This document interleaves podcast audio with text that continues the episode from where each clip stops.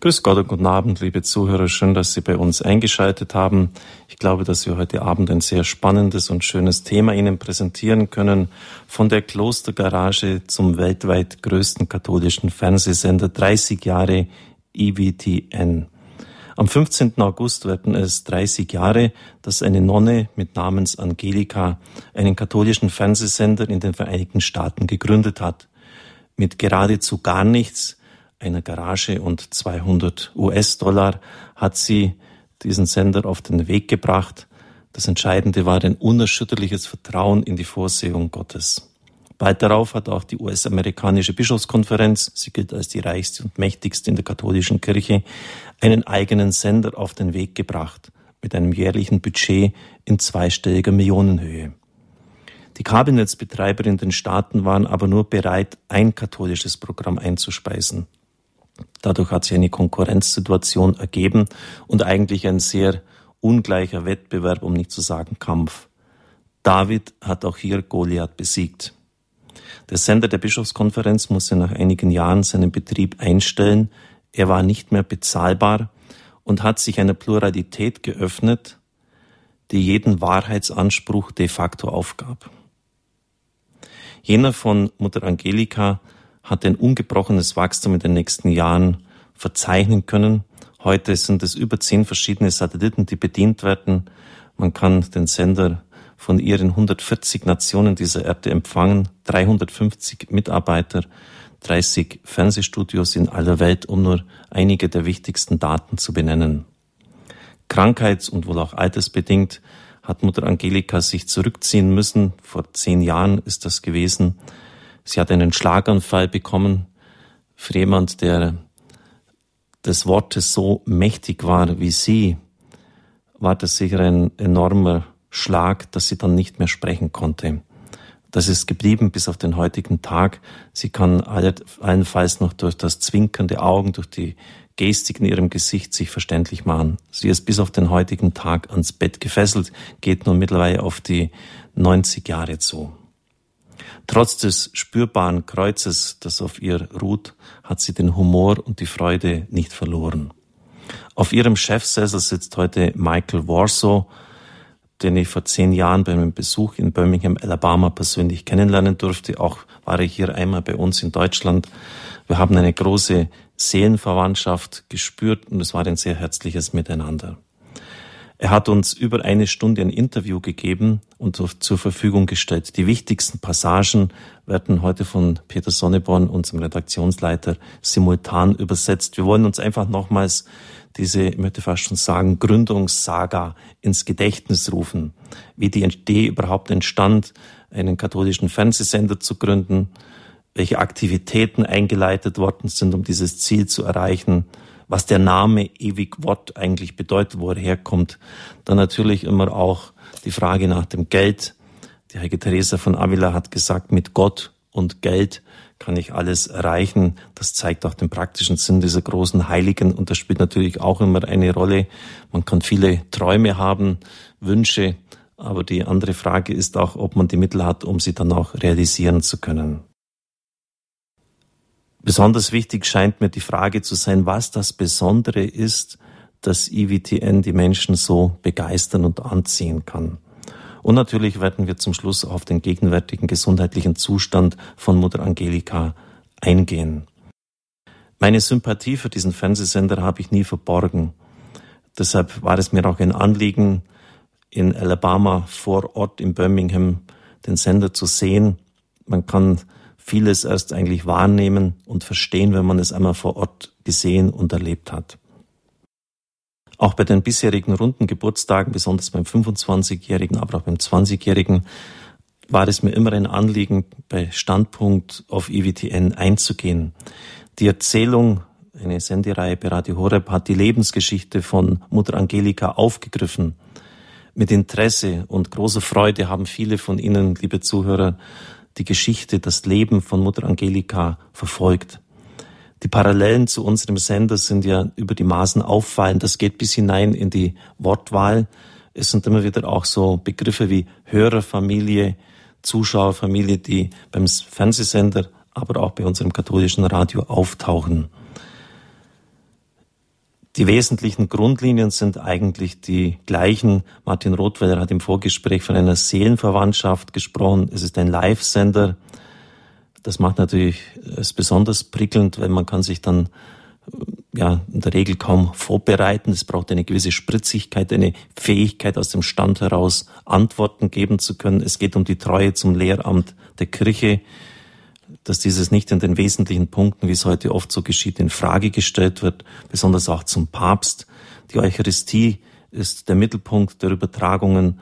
Das ist eigentlich alles genau das Gleiche. Man kann eigentlich fast sagen, liebe Zuhörer, wenn Sie unser Programm kennen, das ist irgendwie Radio Horeb im Fernsehbereich. Auch in Deutschland ist es empfangbar mit einem deutschsprachigen Programm. Die Sendetätigkeit soll jetzt in den nächsten Wochen und Monaten deutlich ausgeweitet werden. Es ist auch ein Ziel, dass man täglich die Heilige Messe jetzt in deutscher Sprache empfangen kann. Auf Englisch ist das jetzt schon möglich. Um 14 Uhr wird dann zeitversetzt natürlich sieben Stunden Unterschied zwischen Amerika und uns wird dann die Heilige Messe auf Englisch immer übertragen und man kann das jeden Tag dann auch mitfeiern. Ich darf jetzt den Geschäftsführer von IWTN Deutschland, Herrn Martin Rothweiler, herzlich bei uns begrüßen. Danke, dass Sie den weiten Weg von Bonn hierher gemacht haben. Herr Rothweiler, schön, dass Grüß, Sie hier sind. Grüß Gott und guten Abend, Herr Papa. Zu Ihrem Leben. Sie sind wie ich, Jahrgang 1959. Also das silberne Haar macht sich bei uns beiden schon bemerkbar. Sie haben drei Söhne, eine Tochter, ein Enkelkind. In Bonn und Rom haben Sie Philosophie und Theologie studiert. Berufserfahrung haben sie bei gemeinnützigen Institutionen gesammelt. Seit 1999, also an der Jahrtausendwende, sind sie für IWTN Deutschland tätig. Sie brauchen einen Job, sie haben eine Frau, sie haben Kinder, müssen dafür sorgen, dass diese ernährt, versorgt werden. Und trotzdem ist diese Tätigkeit für sie weit mehr als ein Job. Sie sprechen sogar von einer Berufung. Herr Rothweiler, was verstehen Sie darunter? Ja, unter Berufung, da steckt das Wort Ruf drin, sehe ich natürlich durchaus eben den, den Ruf Gottes an einen, an einen persönlich. Und ich habe mir die Entscheidung damals auch nicht leicht gemacht, äh, als ich äh, mich entschieden habe, für den katholischen Sender EWTN zu arbeiten, den ich zuvor auch, wie die meisten, äh, gar nicht kannte, von dem ich zum ersten Mal gehört habe äh, von einer guten Freundin von mir, äh, Mechthild Löhr, die äh, für die Christdemokraten für das Leben ist, sich sehr stark pro-life einsetzt. Und wir kannten uns ähm, schon als 16-, 17-Jährige, weil wir beide gemeinsam politisch aktiv waren und uns damals schon um das christliche Menschenbild bemüht haben, auch innerhalb der CDU versuchen, das politisch durchzusetzen. Und ich glaube, der Gott ruft, äh, Jesus ruft durch, durch Menschen, durch Begegnung mit Menschen. Und ähm, besagte Michael Löhr rief mich dann 1999 wieder an, nachdem unsere Kontakte eigentlich nur sporadisch waren, und erzählte mir von diesem Fernsehsender und sagte, Martin, ähm, wäre das was für dich? Würdest du dich bereit erklären, ähm, dafür zu arbeiten? Und ähm, ich habe dann einfach gesagt, ich bin, habe sofort die Bedeutung und die Wichtigkeit äh, erkannt für die neue Evangelisierung und dass ein solcher Fernsehsender sehr, sehr wichtig ist, aber hatte auch eine gesunde Skepsis gegenüber all dem, was aus den USA zum Teil kommt und was mhm. man sonst über das Fernsehen kennt. Und bin dann eben in die USA gefahren und habe dort Mutter Angelika kennengelernt. Und ähm, wenn man so will, ist das dann letztlich auch wo sie einfach in ihrem kurzen, pragmatischen Art, I think he can do it, ich glaube, der kann es machen, mhm. ähm, äh, geäußert hatte, mich mit der Entscheidung aber noch zurückließ. Also das war noch nicht äh, mhm. für mich die, der Entscheidungsmoment, aber das sind sicherlich wichtige Momente, Begegnung mit Menschen, gucken, wie ist der eigene Lebensweg gewesen bis dahin, weil ich, wie Sie schon erwähnten, für gemeinnützige Institutionen äh, tätig war, aber mit Philosophie und Theologie wenig äh, angefangen habe, beruflich angefangen habe nachher. Und plötzlich laufen diese beiden Ströme zusammen und man blickt auf das eigene Leben zurück und sieht, wie dann zwei Stränge zusammenkommen. Ähm, dann war ja das Jahr 2000 vor der Tür, die ähm, äh, der Ruf Johannes Pauls II. ganz mhm. besonders sich äh, sozusagen auf das neue Jahrtausend vorzubereiten. Und ich würde sagen, das war eine Konstellation von Ereignissen, von Anrufungen ähm, und dann vielleicht zuletzt sogar die äh, das äh, Planset meiner Frau. Ist auch äh, wichtig, ja, ähm, klar. Äh, die dann zu dieser zu diesem Ruf, zu dieser Berufung geführt haben. Und ich sehe es in der Tat äh, als einen Beruf und nicht als einen Job an und eine es, Berufung. Es gibt mehrere Möglichkeiten, Gott in seinem Gott zu begegnen, ihn zu erfahren. Und eine besteht darin, dass man auf sein Leben zurückschaut und in den verschiedenen Wendungen auch seine Spur, seine Hand erkennt. Das ist ja bei Ihnen ganz offensichtlich, dass das dann auch der Herr war, der bestimmte Begegnungen gefügt hat. He can do it, der, der schafft das, der bringt das zu Wege. Sie hatten also eine Begegnung mit Mutter Angelika. Insgesamt waren es drei, haben Sie mir gesagt, dass Sie ihr begegnet sind. Was waren das für Ihre Eindrücke? Was hat Sie beeindruckt? Der erste Eindruck von ihr war eine Frau mit einer, die bodenständig ist, die ein großes Maß äh, an Humor hat und eine sehr tiefe Spiritualität. Vor allen Dingen eine große Liebe, glaube ich, zur Kirche und dass sie alles tun wollte, um das zu verkünden, was die Kirche verkünden will und da keine Abstriche machen. Und genau diese Kombination des nicht fanatischen, sondern des liebevollen, aber gleichwohl ganz klar, der ganz klaren Botschaft, das hat mich bei ihr sofort überzeugt. Und ich wusste aber noch nicht, weil ich die Biografie von ihr auch noch nicht kannte.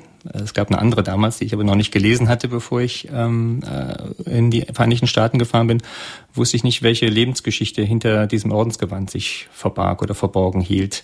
Ähm, und aber das sprach schon aus ihr heraus. Eine tiefe Lebenserfahrung äh, zu sehen, nicht aus wirklich aus ganz, ganz schwierigen Verhältnissen kommend, und zu sehen, was der liebe Gott auch aus diesen schwierigen Verhältnissen machen kann. Und ich glaube, die tiefe Botschaft, die sie jedem vermitteln will, und die ist eigentlich ganz einfach, ist, Jesus liebt dich. Und das klingt sehr platt und klingt mhm. sehr einfach. Und Jesus wir könnten sagen, you. Jesus loves you.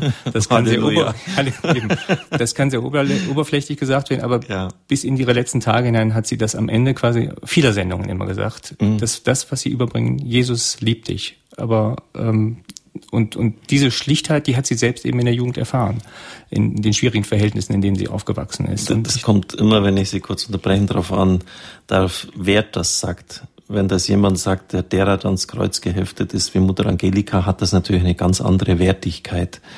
Äh, da weiß man, das ist nicht so ein Halleluja-Singer. Dieser Satz, Jesus lebt dich, kommt übrigens aus der Erweckungsbewegung des 19. Jahrhunderts und hat dann natürlich auch bei uns äh, so diese Jesus liebt dich Schwätzer äh, Attitüde ein bisschen. Aber es ist schon äh, ein Unterschied, wer es sagt. Und das macht natürlich das Entscheidende, Besondere dann aus. Und dann nimmt man aus jemand es ab. Und sie hat das ja schließlich gesagt aus einer Leidenssituation, aus der sie herauskam. Ja. Und wo sie sicherlich eine mirakulöse Heilung möglicherweise erfahren hat und dann gesagt hat, es gibt doch jemand, der dich liebt. Und äh, hat das eben durchgetragen und in ihrem ganzen Leben, wie Sie das auch schon in der Anmoderation erwähnt haben, immer wieder dieses Leid erfahren. Und aber nicht gesagt, Jesus liebt mich nicht, sondern hat eben dass diese Liebe Jesu sich mit der so stark identifiziert und da besonders herausgefordert gefühlt. Und eben, wie Sie sagen, das ist ein ganz tiefes Ja. Eine ganz tiefe Botschaft, die sie damit den Menschen und jedem Menschen, egal in welcher Situation er ist, mitteilen möchte. Ich glaube, da sollten wir heute Abend noch darauf zurückkommen, das Leid, das Kreuz, und welche Bedeutung es auch für das Wachstum von IWTN hatte. Es ist ja ein Faktum, dass äh, die größten Wachstumsschübe immer mit den größten Gesundheitskrisen parallel gingen. Das war eine der Entdeckungen von Raymond Arroyo, der dieses Buch von Mutter Angelika geschrieben hat. Das hat ihn geradezu bestürzt, weil er da ein Geheimnis für sich auch persönlich auf die Spur gekommen ist. Das heißt, dass das Leid auch erlösenden Charakter haben kann. Aber das werden wir hoffentlich heute Abend noch vertiefen. Herr Rothweiler, Sie haben gesagt, der Papst hat die Neuevangelisierung immer wieder betont, besonders Johannes Paul II. Es muss Sie eigentlich schmerzen, dass dann dieser Sender, der ein mächtiges Instrument hier sein könnte, in Deutschland doch noch relativ bescheiden äh, auftritt. Sie wollen das ändern. Was, was wollen Sie tun? Auf jeden Fall. Wir wollen äh, natürlich einiges daran ändern. Nun muss man sagen zu der Geschichte, dass wir erst seit dem Ende 2006 über den Satelliten Astra überhaupt empfangbar waren, eigentlich jedenfalls vernünftig empfangbar waren, jedenfalls für alle, die ein Satellitenfernsehen haben. Ähm, wir wollen natürlich vor allen Dingen äh, das deutschsprachige Programm erweitern. Derzeit haben wir elf mhm. Stunden täglich Deutsch. Wir wollen vielleicht sogar bis zum Ende dieses Jahres sogar zumindest auf 22, wenn nicht sogar 24 Stunden Deutsch gehen, sodass man wirklich rund um die Uhr in deutscher Sprache EWTN empfangen kann. Wir bemühen uns natürlich weiterhin um die Verbreitung. Das wird im Wesentlichen der Satellit sein. Das wird auch der Livestream, der verbesserte Livestream kann ich gleich mit sein, auf dem, im Internet sein, sodass mhm. dann viele Menschen, die eben sonst nur über Kabel uns empfangen könnten oder eben leider äh, uns über Kabel oft nicht empfangen können, äh, wenigstens einen anderen Zugang haben. Und wir sind natürlich bemüht, in möglichst viele Kabelnetze reinzukommen. Ähm, das ist allerdings wiederum hängt mit den hohen Einspeisegebühren zusammen, äh, nicht mit sonstigen Gründen, sondern die hohen Einspeisegebühren, dass wir nicht im Kabel sind. Aber jetzt, jetzt schnappen wir durch die Gelegenheit Gelegenheit ja. auf, Herr Rothweiler. Was ist das Wichtigste bei EWTN? das die wichtigste Sendung. Die wichtigste Sendung ist mit Sicherheit, auch wenn sie noch in Englisch ist, die Heilige Messe. So, was würde es kosten, liebe Zuhörer, jetzt sind Sie gefordert, was würde es kosten, wenn Sie täglich auf Fernsehen, Astra ist ja frei empfangbar, kann, hat ja fast jeder bei uns, weit über 90 Prozent der Schüsseln sind auf Astra ausgerichtet. Was würde es kosten, von der Technik her, von der Ausrüstung her, die Frage haben wir jetzt nicht vorbereitet, einfach vor der kann ich jetzt Live-Sendung, live ist live, äh, dass Sie täglich die Heilige Messe an, äh, übertragen könnten, was käme da an Kosten, an Ausrüstungskosten also die Ausrüstungskosten, auf uns zu. Also die Ausrüstungskosten sicherlich vor, vor Ort äh, wären auf jeden Fall natürlich eine Videoausrüstung, äh, dass man drei, vier Kameras in einer Kirche mhm. ähm, installieren kann. Ich würde das mal mit ja, äh, grob roundabout 50.000 Euro äh, beziffern. Beziffern. beziffern. Also es kommt ja nachher noch eine Regie dazu und mhm. dann gehört natürlich noch ein, äh, eine Technik dazu. Das ist äh, ein Encoder, der kostet etwa 5.000 Euro mhm. und von da aus kann es dann übers Internet heutzutage ähm, äh, ja, zur Verbreitung gebracht werden und dann auch auf den Satelliten, so dass man also jetzt nicht einen Satellitenübertragungswagen irgendwo hinbringen kann, sondern mhm. man kann tatsächlich übers Internet äh, mittlerweile in sehr guter Qualität äh, Messen live übertragen, die dann nachher über den Satelliten empfangbar sind. Liebe Zuhörer, ich könnte mir das vorstellen, dass wir aus unserem Studio diese Messen übertragen und wenn es jetzt auf der anderen Seite bei den Zuhörern irgendjemand gibt, der sich in diesem Augenblick angesprochen fühlt und der völlig sinnloserweise 55.000 Euro auf seinem Konto gebunkert hat, der kann sich bei uns melden. Das meine ich jetzt ganz ernst. Ähm, natürlich kann ich nicht täglich die Heilige Messe anbieten. Es ist mir einfach nicht möglich. Aber Sie haben es ja mitbekommen, dass ich jetzt seit meiner Rückkehr jeden Donnerstag die Heilige Messe hier aus dem Studio übertrage und ich weiß, dass es den Zuhörern ganz wichtig ist. Wir könnten hier ein Zeichen setzen, dass wir zumindest hier mal anfangen und ich bin sicher, dass wir dann bei IWTN die Heilige Messe auch täglich hinbekommen werden. Also vielleicht kann das heute ein Schicksalstag sein, der 10. Juli, ja, wo sich Weichen auch für IWTN in Deutschland stellen. Überlassen wir es dem Herrn und seiner Vorsehung. Und den offenen Herzen von denen, die uns jetzt zuhören. Ich habe schon gesagt, dass Mutter Angelika seit zehn Jahren aus dem Betrieb ist. Sie hat rechtzeitig ihr Haus bestellt, bevor sie der Schlaganfall getroffen hat. Das war genau an Weihnachten. Auch irgendwie eigenartig so. Hat ja das Jesuskind immer sehr verehrt und an Weihnachtsfesttag hat dann dieser Schlaganfall sie getroffen. Jetzt hat sich die Gründergeneration, ich durfte auch den Diakon Bill Steltemeyer bei meinem Besuch in Alabama treffen, mehr oder weniger zurückgezogen. Es ist einfach auch altersbedingt. Wer leitet denn jetzt die Geschicke von EWTN, Herr Rothweiler? Also die Geschicke werden derzeit geleitet von Michael Warsaw, der ist Präsident von EWTN. Er ist ähm, seinerzeit auch von Mutter Angelika noch, ähm, als sie 2001 selbst ja aus freien Stücken, weil sie sich um das Kloster ähm, kümmern wollte, ähm, ernannt worden, benannt worden als ähm, ihr Nachfolger ähm, als Präsident von, mhm. von EWTN. Und ähm, in, sonst in der Führungsebene gibt es sonst noch Dakek, der ist quasi der Vizepräsident, der für die täglichen Operationen sehr stark verantwortlich ist. Aber das sind im Grunde die beiden Personen, die im Wesentlichen EWTN derzeit leiten. Es gibt aber auch ein, ein, ein Board, eine Art Aufsichtsrat, in dem auch Bischöfe, äh, zwei, drei Bischöfe drin sind, die aber einmal für die groben Linien halt äh, zusammenkommen. Und was aber, glaube ich, auch ganz wichtig ist zu wissen, ist, dass ähm, was das Programm und die Programmgestaltung angeht und weil ja die Qualitätssicherung des Programms eine ganz große Rolle spielt, eben auch gerade unter dem theologischen Aspekt, dass wir mhm. eben keine Sendungen ähm, auf den auf dem ähm, Äther haben, die äh, nicht also äh, Dinge verkünden, die nicht mit der Übereinstimmung sind mit der katholischen Kirche, ähm, gibt es auch äh, natürlich eine sehr starke Qualitätskontrolle und auch ein, ein Gremium, sozusagen eine Art Programmkommission, die im Wesentlichen die Qualitätssicherung angeht, dass das, was von EWTN verkündet wird, wirklich im Sinne der katholischen Kirche ist. Das ist ja auch ein ganz wichtiges Anliegen bei uns. Die Zuhörer müssen absolut sicher sein können, dass hier nicht äh, Punkte angesprochen werden, die etwa dem Katechismus oder der Lehre der katholischen Kirche widersprechen würden. Und mit Michael Warsaw, liebe Zuhörer, Sie haben es gehört, er ist derzeit der Boss bei EWTN, er sitzt auf dem Chefsessel, haben wir ein Interview führen können zu den Essentials möchte ich sagen, wie man heute alles so neudeutsch auf Englisch ausdrückt, zu den wesentlichen Punkten. Ich habe sie vorher schon aufgeführt über die Geschichte von IWTN. Ich danke Peter Sonneborn, er ist heute eigens, obwohl er frei hat, ins Studio gekommen. Er wird simultan live übersetzen, eine ziemliche Herausforderung. Die Fragen hat unsere Redakteurin Monika Barget gestellt. Uh, das hier sind Fragen für Michael Warso, Präsident und geschäftsführender Vorstand von EWTN, anlässlich des 30. Geburtstags von EWTN. Uh, Michael, wie kam es eigentlich zu der Idee, einen katholischen Fernsehsender zu starten? Ja, das, ähm, diese Idee wurde geboren aus Mutter Angelikas Vortragstätigkeit und ihren Bibelstudien. Sie hat in Alabama Vorträge in den 60er Jahren gehalten. Sie gründete das Kloster unserer lieben Frau von den Engeln in Irondale in Alabama in 1962. Und in den Jahren danach wurde sie von verschiedenen Gruppen von Menschen eingeladen, besonders Nicht-Katholiken, in der ganzen Umgebung, um Bibelstudien und Vorträge zu halten. Als ihr Ruf als eine Lehrerin und als jemand, äh, der eine großartige Einsicht in die Heilige Schrift und die Anwendung im täglichen Leben hatte, als dieser Ruf wuchs, wurde sie im ganzen Land eingeladen, um Vorträge zu halten und äh, Einkehrtage, Exerzitien.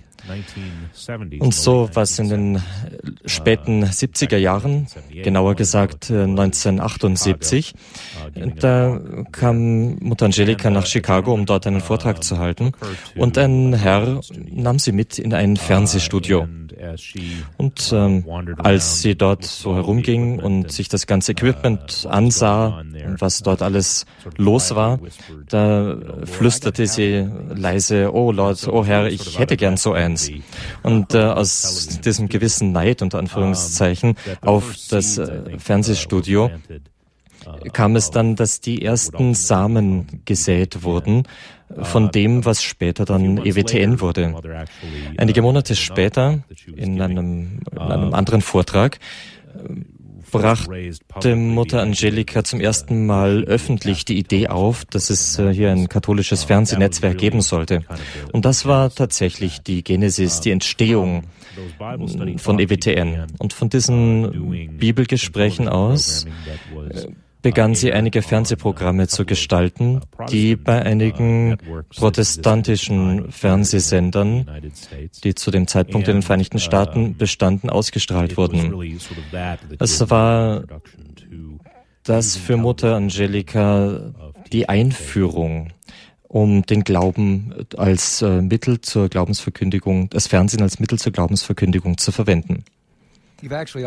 Sie haben die Frage schon beantwortet, was Mutter Angelika mit diesem Fernsehsender erreichen wollte.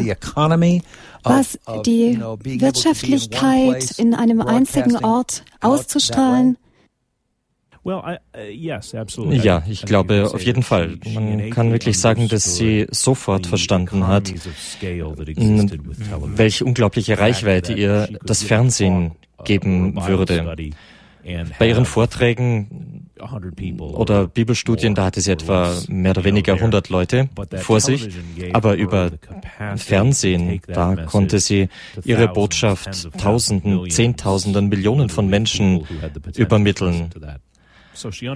Also verstand sie, dass von einem äh, äh missionarischen Standpunkt das Fernsehen ihr einen großen Vorteil äh, verschaffen würde als Lehrerin. Ihr Ziel, um hier wirklich auf ein ganz anderes Level zu kommen, war, den Menschen in der Kirchenbank ganz eindringlich zu sagen, Jesus liebt dich und dass wir alle, egal wer wir sind, wo wir sind, dazu berufen sind, heilig zu sein, dass wir gerufen sind, große Heilige zu sein, wie sie sagen würde. Und ich glaube, das war die Motivation, das ist das Herz ihrer Botschaft. und was sie wirklich, ähm, wofür sie wirklich das ähm, Fernsehnetzwerk haben wollte. Wenn ich Sie frage nach einem der Kernpunkte des Fernsehens, es ist sehr teuer. Wie bekam Mutter Angelika denn das Geld zusammen und woher bekam sie das Geld? Well, you know, Mother Angelica, Mutter Angelika. Uh, hat immer gesagt, dass EWTN aus der göttlichen Vorsehung entstanden ist und konnte nur fortbestehen durch die göttliche Vorsehung. Wissen Sie, ihre Annäherung an, an dieses Thema war immer, sie hatte kein Geld, sie hatte kein Wissen, auch keine technische Vorbildung, aber was sie hatte, war der Glaube. Und sie verstand, dass Gott sie gerufen hatte, dieses Apostolat zu beginnen und dies als ein Akt des Glaubens Glaubens durchzuführen. Wir haben von dir ein großartiges Zitat. Sie sagte einmal, weißt du, was Glauben ist? Glauben bedeutet einen Fuß auf dem Boden, einen im Himmel oder in der Luft zu haben, ein ganz eigenartiges Gefühl im Magen. Und das war, wie sie immer vorangegangen ist. Sie hatte tatsächlich kein Geld. Die Nonnen hatten am Anfang etwa 200 Dollar, um dieses Apostolat zu beginnen. Aber Mutter Angelika war völlig überzeugt, dass das die Aufgabe war, die Gott ihr zugedacht hatte und sie, dass sie das tun musste. Und ähm, Immer und immer wieder, wenn sie Hilfe brauchte, wurde diese Hilfe ähm, sozusagen Mensch. Gott brachte Personen in Kontakt mit Mutter Angelika und das, was sie brauchte, wurde ihr gegeben. Da gibt es eine wunderbare Geschichte aus den ersten Tagen, damals äh, brauchte Mutter Angelika, um ihre Satellitenlizenz zu erhalten, sie brauchte einen äh, Kreditbrief von 250.000 Euro. Das war viel Geld und besonders 1981 enorm viel Geld. Mutter Angelika hatte keine Ahnung, wie das gehen sollte und eines Tages brachte einer von ihren Freunden einen Herrn mit in die Kapelle und Mutter Angelika blickte auf und sagte, oh, da ist mein Kreditbrief. Uh, Und ähm, ja, die Geschichte ging so weiter. Nach der Messe standen sie alle beisammen und sie sprach mit diesem Mann und sagte, aber wissen Sie, ich brauche 250.000 äh, Dollar Kreditbrief. Uh, und dieser drehte sich um zu seinem Freund aus, zu seinem Freund aus Birmingham und sagte, ja, selbstverständlich, ich habe da ein bisschen was äh, auf der hohen Kante und das brauche ich nicht, also ich sende Ihnen diesen Kreditbrief. Und an diesem Nachmittag hatte sie also ihren Brief. Und eine ähnliche Geschichte gab es damals, ähm, als ähm, Mutter Angelika einen Satellitenablink brauchte, um das Projekt zu beginnen. Und dieser Ablink sollte etwa 600.000 Dollar kosten. Das war ja typisch für Mutter Angelika. Sie ging voran im Glauben, unterschrieb die Verträge und sie wusste ganz genau, dass sie das Geld nicht hatte. Und sie betete, dass Gott das ihr geben würde, was sie brauchte. Und das kam der Tag, als äh, das Equipment ausgeliefert wurde. Sie hätte dem Fahrer einen Scheck geben sollen und sie hatte das Geld nicht. Sie ging in die Kapelle, sie betete. und während sie dort in der Kapelle war, ähm, kam im Kloster ein äh, Telefonat an von einem Mann von einer Yacht äh, auf den Bahamas. und sie hatte, äh, dieser hatte Bücher gelesen von Mutter Angelika, die sie in den 70er Jahren geschrieben hatte. Die haben ihm und seiner Familie sehr geholfen. und er teilte Mutter Angelika, als sie ans Telefon ging, mit, dass er eine Spende von 600.000 Euro äh, geben wollte. Und so äh, hat Mutter Angelika natürlich sofort gehandelt, äh, sagte, er solle das Geld sofort überweisen, was er auch tat. Sie ging raus und sagte dem Fahrer, wo er also das Equipment abladen konnte, während äh, sie ihm den Scheck schrieb.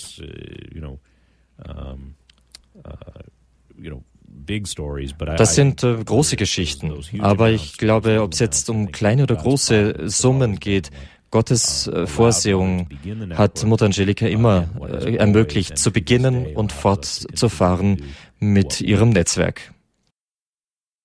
Tell us a little about um Erzählen Sie uns ein bisschen über die Einzigartigkeit von EWTN.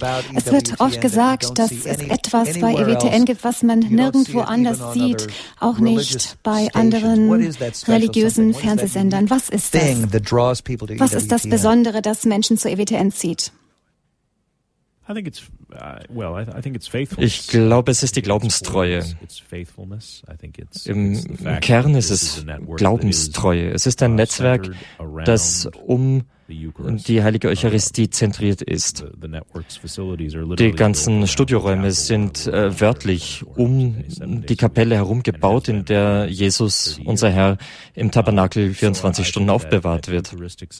Ich glaube also, die eucharistische Zentralität, die Glaubenstreue zur Kirche und ihrer Lehre ist da, ob ausdrücklich oder nicht. Es ist immer da.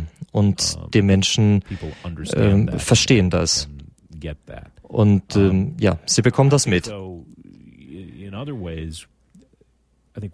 Ich glaube, ähm, eine andere Sache, in der EWTN immer sehr gut war, war, Menschen den Glauben zu stärken und ähm, den Menschen zu sagen, dass es gut ist, katholisch zu sein und dass Menschen eine Verbundenheit äh, in diesem Netzwerk finden ein ähm, tieferes Verständnis ihres Glaubens und eine Verbundenheit mit der EWTN-Familie, eine Verbundenheit mit anderen Katholiken in der ganzen Welt.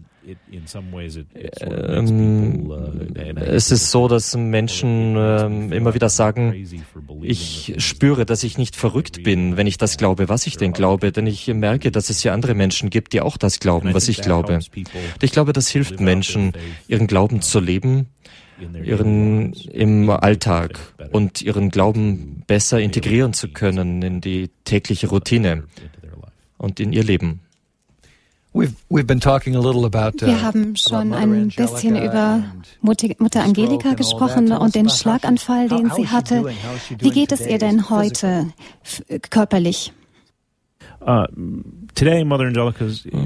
Heutzutage ist ähm, Mutter Angelika bettlägerig, sie ist sehr schwach und ähm, sie hat, kann kaum mehr sprechen. Der Hirnschlag hat ihre Fähigkeit zu sprechen praktisch weggenommen. Das war für sie wirklich ein schweres Kreuz, das sie zu tragen hatte, besonders für so jemanden wie sie, die so ähm, schnell und wendig war. Aber das Erstaunlichste war, denke ich, was wir alle gesehen haben, die wir mit ihr waren seit ihrem Hirnschlag, wie sie das annehmen konnte. Und ähm, ich glaube, das ist eigentlich die Geschichte ihres Lebens, ihre absolute Glaubenstreue und die Annahme des Willens Gottes für sie. Da war nie ein bisschen von Bitterkeit oder von äh, Ärger.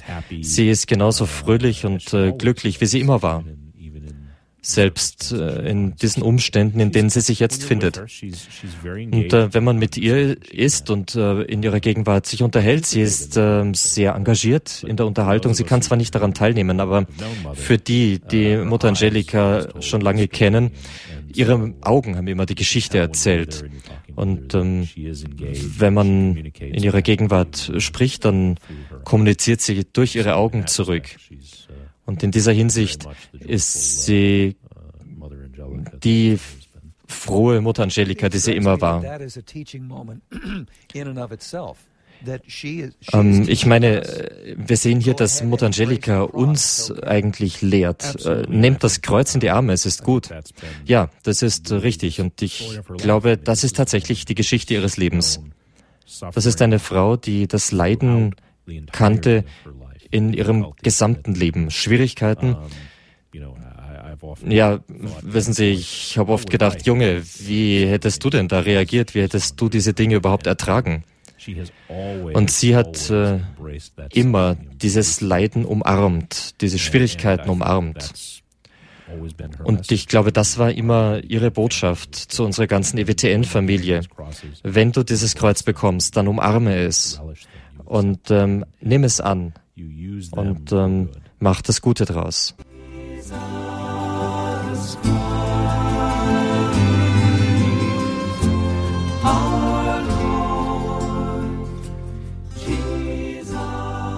20 Uhr und 37 Minuten Standpunkt bei Radio Horeb. Schön, dass Sie eingeschaltet haben.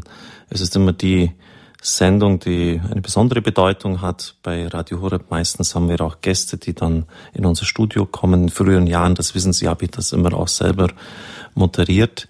Ich freue mich, dass Martin Rothweil, der Geschäftsführer von EWTN Deutschland, hier bei uns ist. Es ist ein ganz wichtiges Instrument für die Neuevangelisierung, die von den letzten Päpsten ja so eingefordert und von der Kirche erbeten worden ist. Ich bin froh, dass wir diese Sendung zu Jubiläum von EWTN machen können. Am 15. August ist es uns nicht möglich. Da ist der Weltjugendtag, deshalb haben wir es vorgezogen. Sie haben die Musik, eine sehr schöne, zu Herzen gehende von John Michael Talbot gehört, einem amerikanisch-katholischen Musiker. Es trägt den Titel The Word, das Wort. Das leitet natürlich dann noch zu EWTN hin, ewig Wort Television Network, also ein Fernsehnetwork. Herr Rothweiler, warum hat Mutter Angelika diesen doch etwas langen Titel und entschuldigen Sie, bisschen umständlichen Titel, auch wenn er schön ist. Ist klar, was damit gemeint ist. Das ewige Wort ist Jesus Christus gewählt. Ja, in der Tat, im Deutschen klingt das etwas umständlich, wenn man sagt, der Fernsehsender vom ewigen Wort. Aber es hat eine ganz besondere Bewandtnis äh, mit diesem Namen, als Mutter Angelika sich überlegt hatte, wie der Fernsehsender heißen sollte.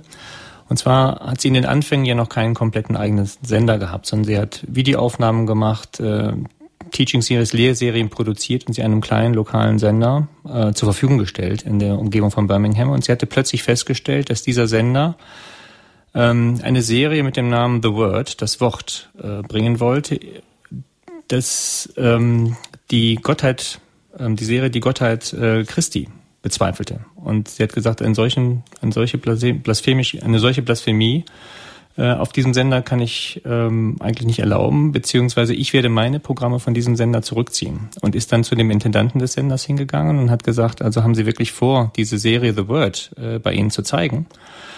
Und ähm, dieser äh, Intendant hat dann gesagt, äh, Mutter Angelika, wollen Sie mir vorschreiben, welche Sendungen ich bei mir äh, bringe? Sagt sie, nein, nein, ich will das Ihnen nicht vorschreiben, ich frage Sie nur, wollen Sie diese Sendung bringen? Und dann hat er gesagt, natürlich, ich werde diese Sendung, diese Serie The World bringen. Und daraufhin hat äh, Mutter Angelika sofort entschieden, ich entziehe Ihnen sozusagen die meine Sendungen. Ähm, und ähm, daraufhin der Intendant natürlich in einer gewissen Arroganz, ja, dann werden sie nie mehr im Fernsehen irgendwie auftauchen. Und Mutter Angelika gab, hat dann daraufhin kurz geantwortet, ich bin nicht auf Sie angewiesen, ich vertraue auf Gott und ich werde meinen eigenen Sender ähm, aufrichten. Und diese Anekdote, eben gerade in der besonderen Verehrung für Jesus Christus als dem ewigen Wort, hat sie dann entschieden, auch den Sender so zu nennen. Das war im Grunde die Geschichte hinter dem Namen EWTN. Danke für diese Erklärung. Es gibt viele Zuhörer bei uns, die älteren Semesters sind, die vielleicht krank und leidend sind. Besonders in den Gebetssendungen merken wir das, auch in den Zuschriften.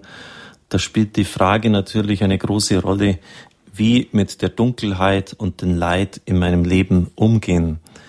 Und da gibt es ja bei Mutter Angelika wirklich eine bemerkenswerte Antwort.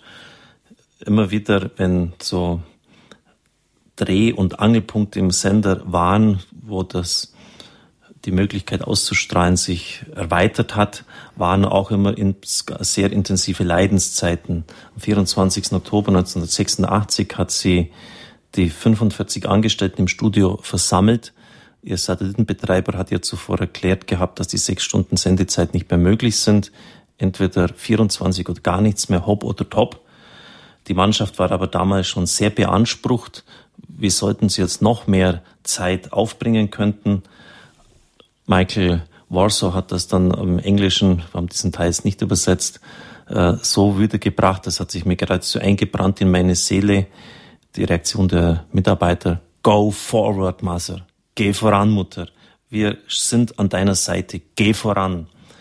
Und sie schreibt dann in, oder das ist in ihrem Buch über sie geschrieben, es war der erbaulichste, wundervollste Tag in unserem Leben, weil wir wussten, dass wir auf Null zurückgingen und noch einmal von vorne anfingen, auch wenn sie es bei diesem anderen Satelliten 24 Stunden machen. So ein Transponderwechsel ist immer geradezu tödlich. Man verliert viele Zuschauer.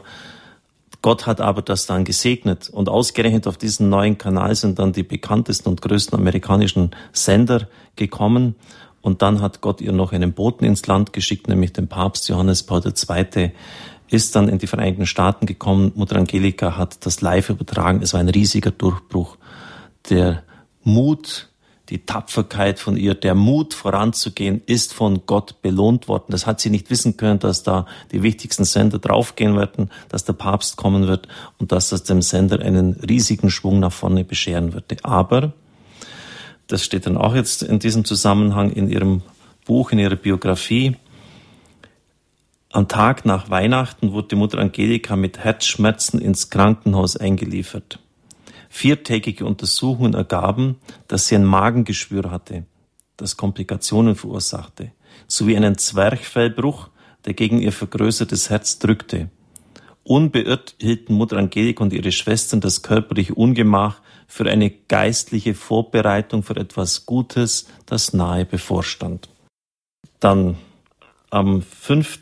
Mai, das war dann einige Jahre später, musste sie für ihre strapazierte Lunge professionelle Hilfe in Anspruch nehmen. Ein schwerer Bronchialinfekt wurde diagnostiziert, zwei Wochen im Krankenhaus. Während ihres Aufenthalts zertrümmerte ein grausamer Hustenanfall, der ihren stämmigen Körper erschütterte und ihre Wangen dunkelviolett färbte, einen ihrer Rückenwirbel. Der zertrümmerte Knochen schädigte einen Nerv, der zu ihrem rechten noch gesunden Bein führte. Er verfärbte sie in ein hässliches Violett und sah nun wie mit Tinte beschmutztes Porzellan aus. Die Schmerzen waren unerträglich. Rückblickend sah Mutter Angelika in den Schmerzen die Hand der Vorsehung. Sie hielten mich bei allem, was ich tat, in vollkommener Abhängigkeit vom Herrn. Sie bewahrten mich davor, mir jemals den Verdienst für eine Leistung selbst zuzuschreiben. Sie waren ein Schutz, eine Art Schutzschild für mich. Ich denke, das gilt für jeden. Man sieht es einfach nur nicht oder es wird einem einfach nicht gesagt. Das Rückenkorsett opferte sie Gott dem Vater auf, also fast noch irgendwie lustig. Die rechte Beinstütze Gott Sohn und die alte Beinstütze dem Heiligen Geist. Und sie benötigte sogar für kurze Entfernungen Krücken. Herr Rothweiler, das erschließt sich nicht unbedingt jedem, dass man im Leiden einen solchen Sinn sehen kann.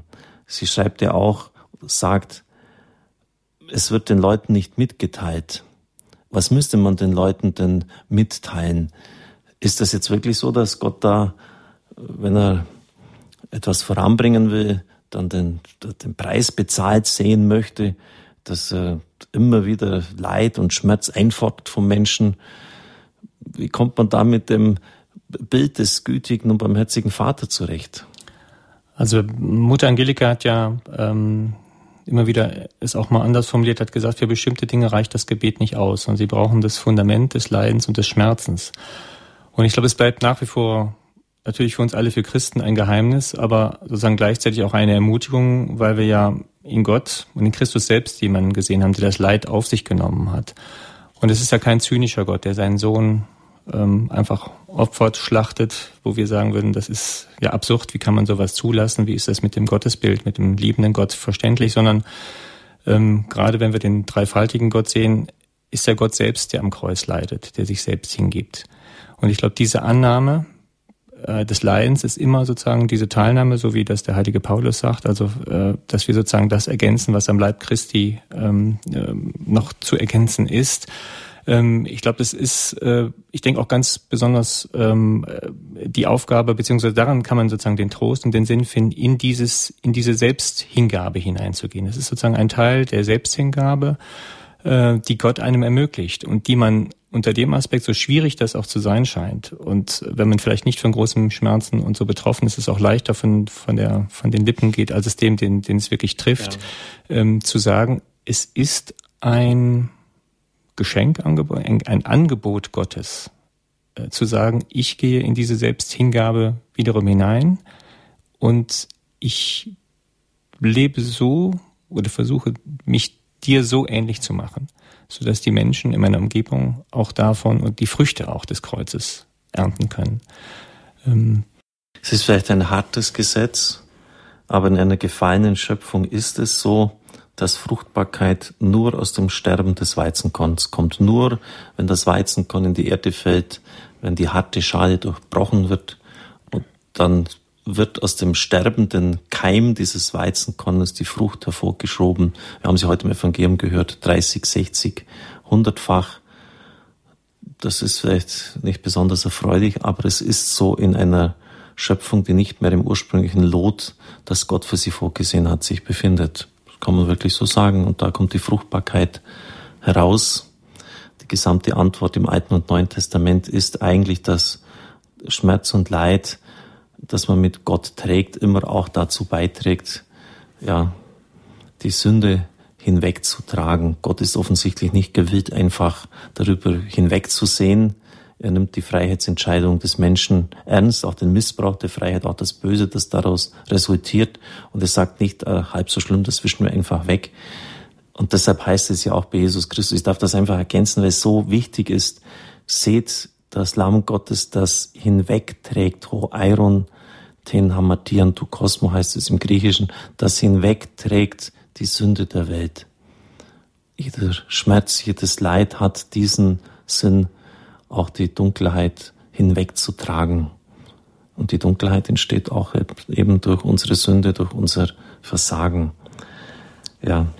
Ja, ich glaube, das ist auch ganz wichtig, ähm, an der Stelle auch nochmal zu betonen, dass es wichtig ist, die, die Sünde auch wirklich zu, äh, als Sünde wahrzunehmen und äh, nicht zu leugnen, weil ich glaube, Sie hatten eben auch den Begriff der Barmherzigkeit gebracht, des barmherzigen Gottes, wenn ich die Sünde nicht anerkenne als das, was sie ist, dass ich wirklich sündig als Mensch sein kann, sondern sie leugne und sage und indifferent ihr gegenüber bin, dann äh, verspüre ich als Mensch auch nicht die Angewiesenheit auf Barmherzigkeit. Das heißt, der barmherzige Gott, der sozusagen ähm, am, am jüngsten Tag oder beim, ähm, sozusagen auf einen zukommt, der uns dann fragt, liebst du mich? Und wo ich noch die Chance habe, um Verzeihung zu bitten und wo ich eben von meinem Stolz auch abrücken kann. Erst wenn ich das, wenn ich das ablöse, wenn ich das ablehne, dann kommt sozusagen der Gott der Gerechtigkeit, der unseren Willen respektiert, so dramatisch das ist, der uns sein Glück nicht auf, äh, aufdrängt. Aber wenn wir die Sünde leugnen, fühlen wir uns gar nicht mehr angewiesen auf Barmherzigkeit. Das heißt, wir nehmen diese besondere Chance, die uns Gott als barmherziger Gott äh, schenkt und auch immer wieder schenkt und wo wir die Möglichkeit haben, in der Beichte uns sozusagen immer wieder darauf vorzubereiten und auch selbst, ich glaube, sagen, wir müssen sozusagen einschwingen in diese Lebensform, um eben dann im entscheidenden Moment unseres Todes, ich glaube, das ist auch was Wichtiges, was um die Wachsamkeit geht, ja, dann, wenn wir wirklich gefragt sind, eine Disposition zu haben, dass wir nicht aus Stolz heraus sagen, ich will deine Barmherzigkeit nicht, ich will deine Liebe nicht, ich lehne sie einfach ab, weil ich habe sie äh, nie gebraucht. Ich bin darauf nicht angewiesen. Sicher ein wichtiger Beitrag, wenn man bedenkt, wie in den Offenbarungen von Schwester Faustina Kowalska, es wird ja auch der Barmherzigkeitsrosenkranz immer bei IWTN übertragen, äh, die Barmherzigkeit akzentuiert wird, dann fragt man sich schon, warum nehmen die Menschen das nicht an? Es ist ja manchmal fast schon ein Ausverkauf, äh, so wie sich äh, die Gnade Gottes auf diese Menschheit herunterneigt, besonders wenn sie an die Versprechungen am Weißen Sonntag, am Sonntag nach Ostern denken, dass da ganze Sünden, Schuld und alle Folgen weggenommen werden. Das hat es in der gesamten Kirchengeschichte nicht gegeben. Warum wird das nicht mehr aufgegriffen? Hängt ganz wesentlich auch damit zusammen, ich, wenn ich keine Sünde habe, kann vergehen, brauche ich keine Barmherzigkeit. Das ist ein ganz wichtiger Hinweis. Danke. Die nächste Musik ist wieder von John Michael Talbot. Take up your cross, nehmt euer Kreuz auf euch.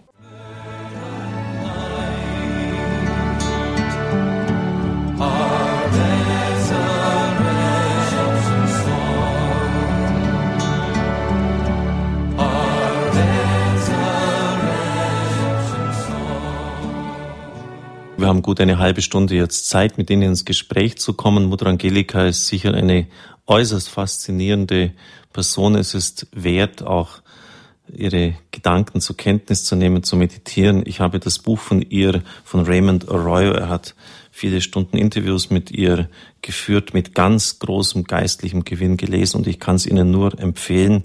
Eine Nonne schreibt Fernsehgeschichte. Es war New York Times Bestseller bei Media Maria herausgekommen. Sie werden Feuer fangen und Sie werden auch verstehen, ich sage es jetzt mal ein bisschen heftig, auch angreifbar, warum die Evangelisation bei uns in Deutschland so wenig vorankommt. Heute war zufällig ein Bischof bei mir zu Gast, der hat plötzlich an der Tür geklopft, ich war nur in meinem Zimmer ähm, und ich habe dann sehr, sehr tief und sehr ernst mit ihm sprechen können. Ich möchte jetzt den Namen nicht nennen und er hat mir eigentlich beigepflichtet. Wir sind nicht willens, auf fünf Brote und zwei Fische hin 5000 Leute zu sättigen. Das geht nicht, funktioniert nicht, läuft nicht. Und wenn der Auftrag und der Befehl noch so sehr vom Herrn kommt, wir tun es einfach nicht.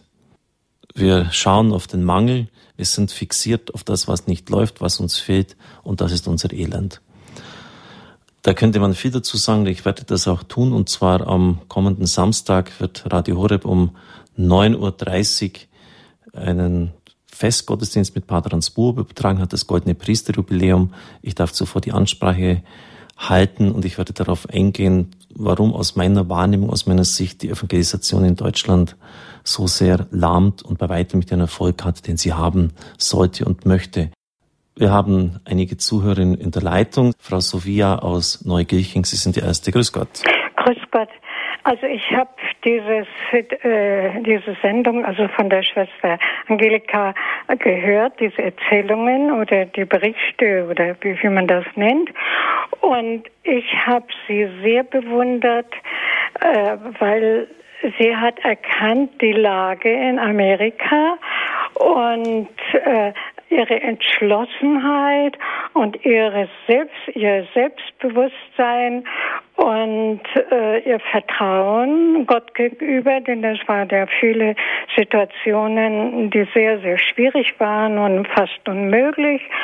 Und sie hat so vertraut und geglaubt, äh, so, also dass mich das sehr, sehr beeindruckt hat und äh, mich angespornt hat, in verschiedenen Beziehungen nicht so, ähm, so fast beschämend manchmal und so zurückhaltend zu sein, was unseren Glauben anbetrifft, sondern einfach, äh, wie es heißt im Evangelium, die Wahrheit macht uns frei.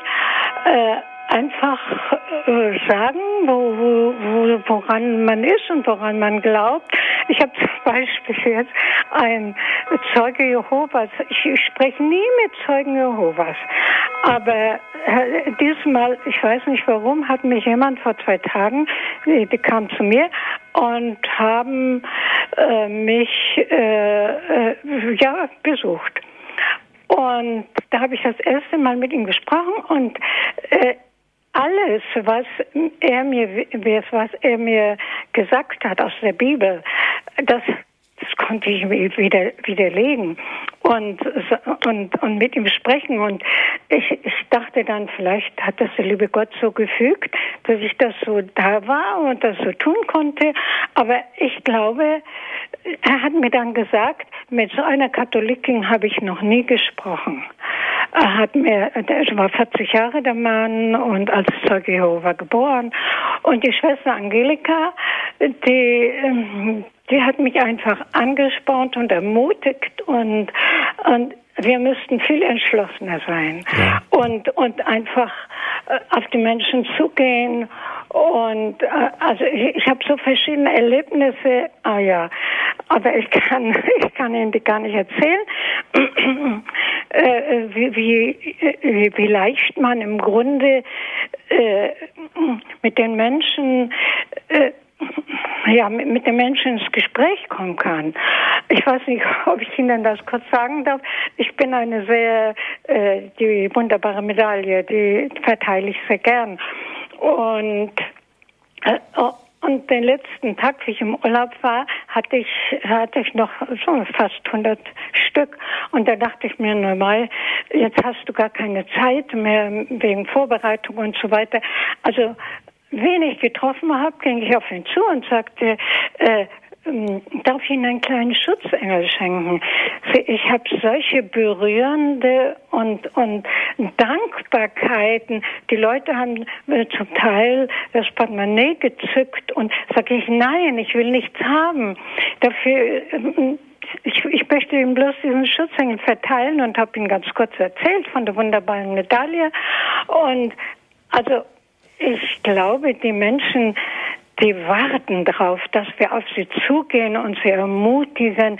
Wenn man alleine in der S-Bahn schaut, wie trübselig die Menschen äh, äh, sind und, und, und wenn man mit ihnen spricht, mit dem einen oder anderen, äh, wie, komme ich oft in ein gutes Gespräch. Danke, Frau und, Sovia. Ja. Wenn ich vielleicht einfach auch damit die anderen auch ja, zu Wort ja, kommen. Das, das verstehe ich auch. Das aber, aber das auch. waren ganz wertvolle und berührende Zeugnisse. Es steht ja im Petrusbrief, seid bereit, jedem Rede und Antwort zu stehen, der euch nach dem Grund eurer Hoffnung fragt. Und es ist eine Schande, wenn jeder Zeuge Jehovas an der Haustür uns geistlich aus dem Sattel heben kann, weil wir nicht einmal die einfachsten Punkte unseres Glaubens argumentativ darlegen können. Es ist ein sehr ermutigendes Zeugnis, das Sie uns gegeben haben, dass Mutter Angelika Ihnen auch den Mut gegeben hat, hier hinzustehen, Stellung zu beziehen, den eigenen Glauben zu argumentativ zu untermauern. Herr Rothweil, wollen Sie noch etwas ergänzen? Nein, ich finde das äh, wirklich prima, auch was Sie auch mal die Betonung wirklich des, des Glaubens wissen, denn da liegt ja wirklich vieles brach und viele sind hilflos und ich denke gerade in der heutigen Zeit auch viele, die sich sozusagen Katholiken nennen oder auch getauft sind, haben einfach auch zum Teil das, das ähm, zum einen das Glaubenswissen nicht, um den Glauben zu verteidigen, so wie Sie das, wie die Zuhörerin das äh, getan hat, aber auch eben, sagen wir nicht den Mut oder den Gottvertrauen, dass Gott schon ähm, diese Begegnungen schenken wird und einem auch den Mut gibt, wirklich hinzustehen und zeigen, äh, Zeugen der eigenen eigenen, der Hoffnung zu sein. Ähm, ich glaube, das ist ein ganz, ganz wichtiger Punkt. Für Mutter Angelika war immer entscheidend, glaube ich, im Augenblick zu leben. Sich nicht, ähm, das, was Sie auch eben sagen, das Vertrauen auf Gott heißt für Sie, im Augenblick zu leben, im Augenblick zu fragen, was will Gott von mir in diesem Moment? Nicht zu sehr zu grübeln über die eigene Vergangenheit und sich nicht allzu große Sorgen über die Zukunft zu machen, sondern wirklich zu sagen, was will Gott in diesem Moment? Und wenn Gott in diesem Moment fügt, dass, wie das im Fall der Zuhörerin ist, ich mhm. soll jetzt einfach diese Medaille, ich soll diesen Menschen ein, ein, ein Zeichen geben, mhm. sagen, hier ist ein Schutzengel, ja, Gott mhm. denkt an dich, begleitet dich, dann ist das ganz, ganz großartig und ein wunderbares Zeit von, von Mut und auch von Gottvertrauen, dass Gott schon machen wird, ja, mhm. aus dem, was wir vielleicht nur eben sehr begrenzt tun können. Danke, Frau Sovia aus Neugilching. Aus Weingarten ist Frau Dennenmoser uns zugeschaltet. Guten Abend. Guten Abend, Frau Kocher. Herr Rottweiler, ich möchte Sie einfach ähm, ja, loben für Ihren Mut, das mit dem EWTN hier angefangen zu haben. Und ich, äh, wie Sie wissen, bin ich eine ganz begeisterte Zuschauerin Ihrer Sendungen. Äh, vor allem, um es ganz kurz zu sagen, bringt mich dieser Sender in Berührung mit der Weltkirche. Und auch der ganze Stil, sei es, seien es nun deutsche Sendungen, aber auch amerikanische und französische, mm, zeigen mir einfach, wie, ähm, wie wertvoll das Katholische ist. Es hat mir viel mehr Freude am Katholischen gebracht, seitdem ich e, EWTN ähm, sehe. Sie wissen, meine Lieblingssendung, ich habe Ihnen auch mal geschrieben, ist dieses Journey Home am Dienstagabend oder Sonntagnachmittag. Ja wo äh, regelmäßig jede Woche Evangel eh, ehemals evangelische Pastoren interviewt werden, warum sie katholisch geworden sind. Und das ist für mich so eine Fundgrube von Entdeckungen, was wir alles an, äh, in unserer Kirche als Geschenk haben, als Gnade Gottes haben. Ja, und die anderen Sendungen sind auch sehr, sehr wertvoll. Auch die, eben auch die Deutschen, die uns in die Bibel einführen und das Glaubenswissen fördern. Herzlichen Dank für alles. Ja, vielen Dank für den Anruf. Also das ist auch ein wichtiges Anleben, in der Tat, Weltkirche zu zeigen. Ich habe das auch in meinen elternden Kindern immer erlebt, wenn die, ich habe sie möglichst früh nach Rom geführt, möglichst früh am Weltjugendtagen teilnehmen lassen, damit sie eben äh, sozusagen aus der Provinzialität, die wir manchmal hierzulande haben, einfach herauskommen und wirklich sehen, die Kirche ist wirklich weltumspannend und wirklich der Leib Christi, der eben keine Grenzen kennt und eben alle nationalen Grenzen auch überwindet. Ich kann auch gleichzeitig Ihnen schon sagen, und das wird die Zuhörer freuen, die vielleicht dann sozusagen das Englisch möglicherweise nicht mächtig sind, dass wir dieses, diese äh, wertvolle Sendung Journey Home ähm, dabei sind, äh, Voice, äh, zu Voice-Overn, das heißt zu übersetzen ins Deutsche, so dass auch die Deutschen, also die, äh, dass man diese Sendung auch in Deutsch gut miterleben kann, weil das wirklich viele Zugänge zum Glauben schafft, diese Zeugnisse, wie Menschen ähm, konvertieren und welche Gründe sie anführen dazu halte ich auch für eine ganz, ganz wichtige Sendung bei EWTN und wir wollen sie auch ins Deutsche bringen, so dass man sie sowohl in Deutsch als aber auch einen anderen Tonkanal, wie das Englische bevorzugt, auch weiter in Englisch sehen kann. Ja, danke Frau Dennenmoser für das schöne und wichtige Zeugnis. Wenn andere Zuhörer EWTN immer wieder auch einschalten, das war jetzt ein ganz wichtiger Beitrag. Vielleicht können Sie uns auch mitteilen, was Sie besonders anspricht oder wenn Sie jetzt die Erzählung gehört haben, so wie bei der Frau vorher, was sie besonders berührt oder angesprochen hat, freut es mich, wenn Sie sich einbringen. Wir haben das vorher auch gehört, diese Definition von Vorsehung, auf der einen Seite den Fuß auf dem Boden zu haben, den anderen im Himmel, wie sie es ausgedrückt hat, und ein flaues Gefühl im Magen, also schon eine gewisse Beklemmung, ob das alles gut geht. Sie hat auch, wie wir gehört haben, Magengeschwüre gehabt, also sie hat das auch nicht einfach mal alles so äh, wegstecken können. Das hat ihr buchstäblich auf den Magen geschlagen, diese ganzen Sorgen, also dass die Finanzen auch reinkommen. Es ist ja auch so, dass viele Familien dann ernährt werden müssen, dass da Familienväter tätig sind. Man kann ja das nicht einfach an die Wand fahren. Wo ist für Sie, Herr Rothweiler, die Grenze zu Vertrauen, absoluter Hingabe an den Herrn, aber auch einer ja, Vermessenheit, einer frechen Herausforderung des Herrn? Also es gibt ja auch diese vermessene Sünde der Vermessenheit, äh, dass man sich irgendwie in Gefahren begibt, es kann ja auch finanzielle Gefahren sein, und dann sagt, naja, der Herrgott wird schon richten. Und er wird es eben nicht richten, wenn wir ihn herausfordern. Wo ist denn da die Grenze? Also vermessen wird sicherlich dann, wenn man selbst nicht bereit ist, alles zu geben ähm, und selbst sozusagen seinen Beitrag natürlich dazu zu leisten. Ähm, aber immer in der Gewissheit, dass man es selbst nicht ist, der es letztlich vollbringt glaube, das ist ein ganz wichtiger Punkt. Wenn diese innere Haltung da ist und äh, eine, es verlangt sicherlich auch eine ganz, ganz tiefe Spiritualität und Verbundenheit mit Jesus Christus, um dieses Vertrauen aufzubringen, damit es nicht Vermessenheit ist. Ich hatte das auch mal in ähnlichem Zusammenhang mich mit dem, ähm, Pantaleon Marsberg unterhalten über mhm. Mutter Teresa, der ja Ähnliches äh, gesagt hat, gerade wo die da äh, andere Zuhörer was von den Medaillen gesprochen hat, hat mich sofort dran erinnert. Ähm, das sind oder ein Pater Wernfried van Straten für Kirche in Not. Äh, und äh, im Radio Horeb denke ich, den, jetzt sitzt mir der entsprechende Pfarrer gegenüber. Und hier geht es nicht um Phishing for Compliments, aber ähm, da ist es den Menschen, glaube ich, gegeben, dieses Gottvertrauen zu leben, die ähm, eine ganz tiefe Verbindung mit Jesus Christus haben. Alles andere wäre vermessen. Ähm, und ich glaube, das ist ein, ein, großer Unterschied. Das ist von außen immer schwierig zu beurteilen. Und man kann selbst, man bemüht selbst auch in dieses Vertrauen mit Jesus hineinzuwachsen, um dann wirklich zu sagen, Herr, ich bin bereit, das zu geben. Aber macht vor allen Dingen, ich glaube, der letzte Satz, wie es auch im Vater unser ist, dein Wille geschehe letztlich, nicht mein Wille. Ähm, und das ist, glaube ich, der Satz muss immer aus ganzem Herzen, so schwierig der ist, äh, immer mitgesprochen sein. Und ich glaube, das ist ein entscheidender Punkt, dass mir das nicht zur Vermessenheit wird. Ja, danke für diese Klärung. Das ist schon irgendwie wichtig, wenn man selber in so einer Situation da steckt, stellt man sich auch mal wieder die Frage, habe ich richtig gehört oder den Willen des Herrn erfüllt? Mir hat das immer sehr geholfen, was der Präsident der Weltfamilie gesagt hat, Emanuele Ferrario. Wenn du wirklich den Willen des Herrn tun willst, und dieses Radio der Mutter Gottes geweiht ist, dann wird sie nie zulassen, dass du in eine solche Sackgasse kommst, dass es keinen Ausweg mehr daraus gibt. Und das habe ich dann auch der Mutter des Herrn öfters gesagt, die für mich auch hier eine große Rolle spielt. Ähm, hilf mir jetzt, ich brauche jetzt deine Hilfe. Es ist ja letztlich nicht mein Werk, sondern deines.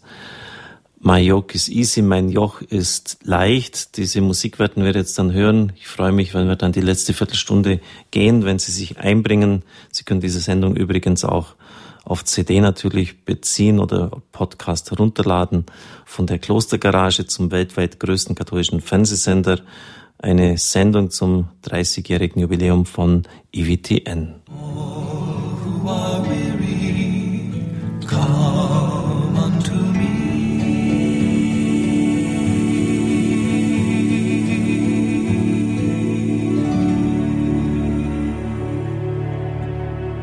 Die heutige Standpunktsendung, liebe Zuhörer und Zuhörerinnen, geht um EWTN, den Sender von Mutter Angelika, von ihr gegründet.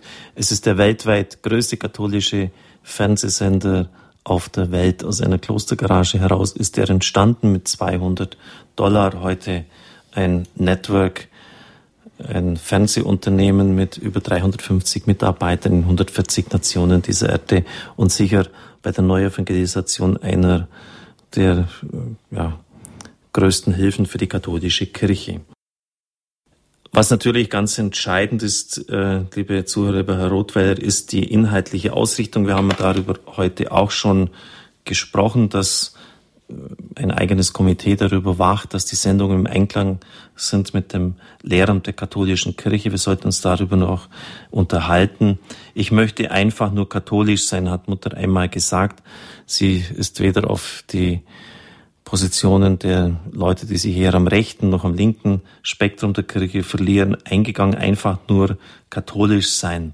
Aber trotzdem hat der Sender auch immer mit dem Vorwurf leben zu müssen, dass er doch konservativ ist, zu konservativ, wie manche sagen. Wo positioniert sich denn der Sender da bei diesem ganzen Spektrum der Meinungen in unserer Kirche? Also ich würde sagen, äh, auch mir gefallen eigentlich die Kategorien konservativ und progressiv äh, nicht sonderlich, weil auf der einen Seite konservativ natürlich, weil wir und äh, im Prinzip hat der Papst ja auch die Ausgabe, sehr konservativ zu sein, in dem Sinne zu bewahren, was äh, Christus uns übermittelt hat. Also insofern sind wir, wahrscheinlich wollen wir so konservativ sein wie irgend möglich. Auf der anderen Seite, wenn man die andere Perspektive angibt, was bringt wirklich, was ist wirklich fortschrittlich? Was macht den Fortschritt eines Menschen aus in der Fortentwicklung? Wenn wir uns da wiederum an dem Bild Jesu Christi oder an seinem Leben sozusagen als Homo perfecto, als wirklich vollkommener Mensch, so wie Christus sich oder wie Gott sich uns gedacht hat, eigentlich, wie wir alle sein sollten, dann ist es gleichzeitig das Progressivste, was es überhaupt geben kann.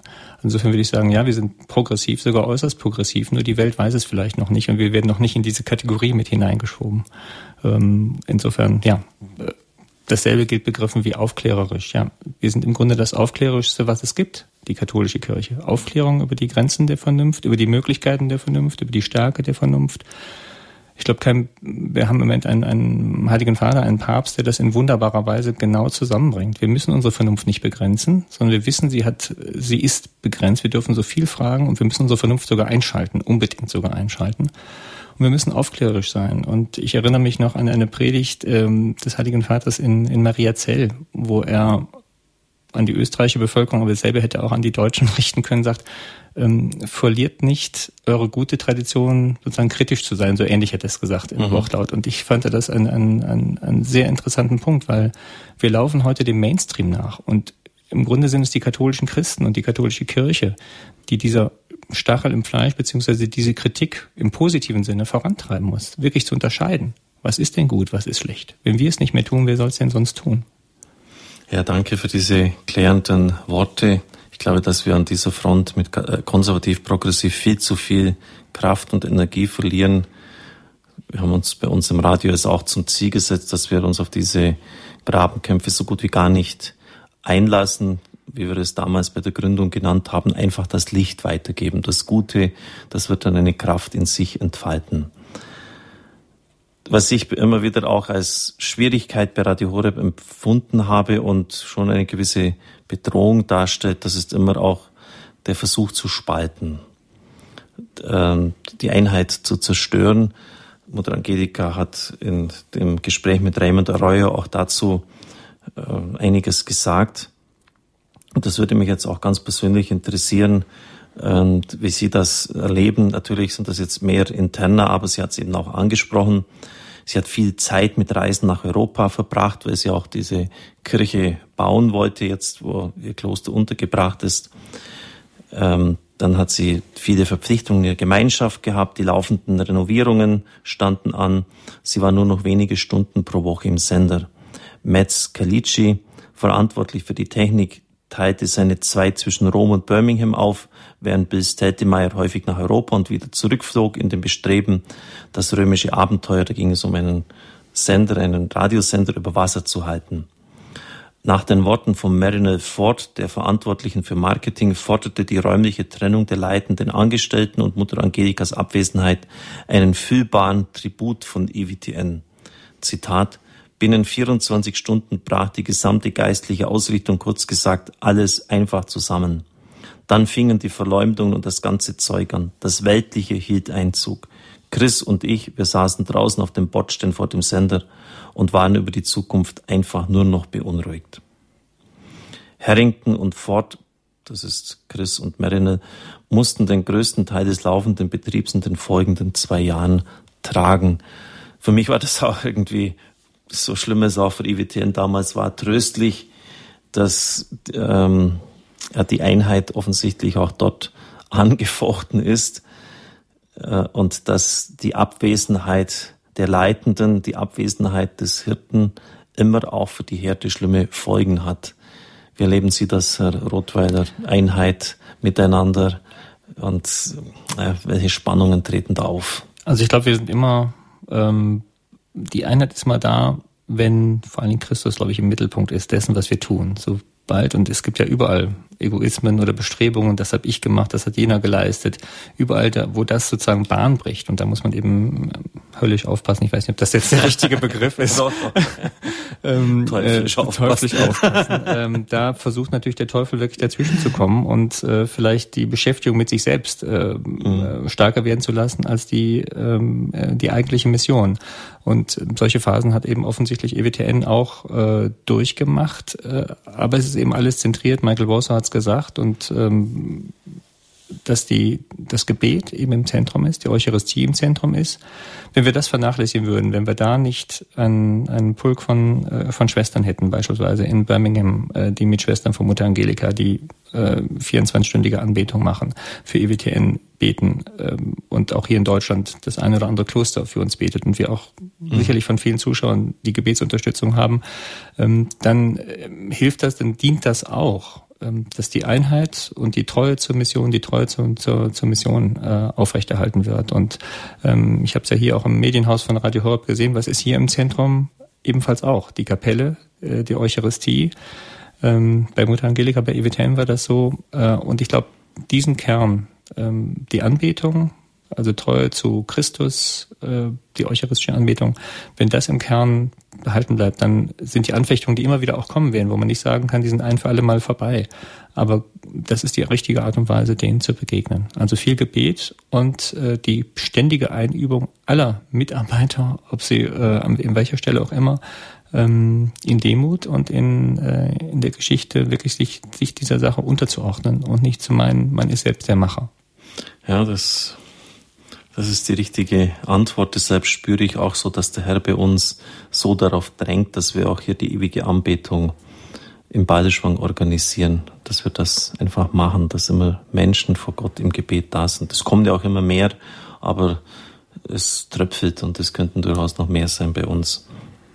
Ist da übrigens so eine Sache, die menschlich gesehen völlig aussichtslos ist bei der Schwang. Sie haben ja auch erwähnt, wie abgelegen dieser Ort ist, wie Sie erstaunt sind, dass hier der Sender ist. Hat nur 180 Katholiken.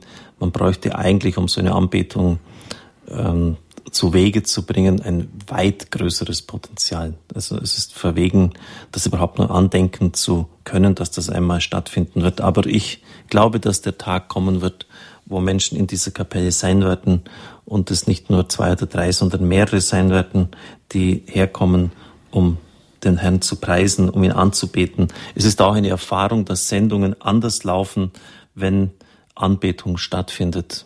Wenn Menschen im Gebet sind, laufen Sendungen anders. Ist die Erfahrung vieler Jahre. Jetzt haben Sie noch in der Schlussphase die Möglichkeit, sich einzubringen, wenn es jemand möchte. Ich habe natürlich noch jede Menge Fragen hier, aber es ist ja Ihre Sendung, Ihr Standpunkt ist gefragt. 089 517 008 008 ist unsere Rufnummer. Es geht um EWTN, den weltweit größten katholischen Fernsehsender von Mutter Angelika. Mit der Einheit hängt natürlich auch der Führungsstil der Leitenden zusammen. Und das ist ja nicht unbedingt immer ganz leicht. Mutter Angelika hat sich sehr der charismatischen Erneuerung geöffnet, hat auch innere Bilder, Eindrücke. Äh, in dem Buch heißt es auch, dass sie prophetischen Inspirationen nachjagte wie anderen, andere Menschen dem Geld das war ja für sie ganz wichtig, also von Gott her Klarheit durch ein prophetisches Wort zu bekommen, in welche Richtung denn der Karren gehen soll. Das ist natürlich jetzt nicht ganz leicht. Sie hat das natürlich nicht gemacht, aber wenn jetzt jemand da so auftritt, so nach der Art der Propheten, so spricht der Herr, da kann man ja dann wenig Widerspruch anmelden, denn man möchte sich ja nicht gegen eine Offenbarung, gegen ein Wort, das Gott selber äh, gesprochen hat, stellen. Also das stelle ich mir äh, nicht so ganz leicht vor, denn Offenbarungen, Einsprechungen müssen immer auch geprüft werden. Es müssen immer auch Leute da sein, die, die kritisch draufschauen.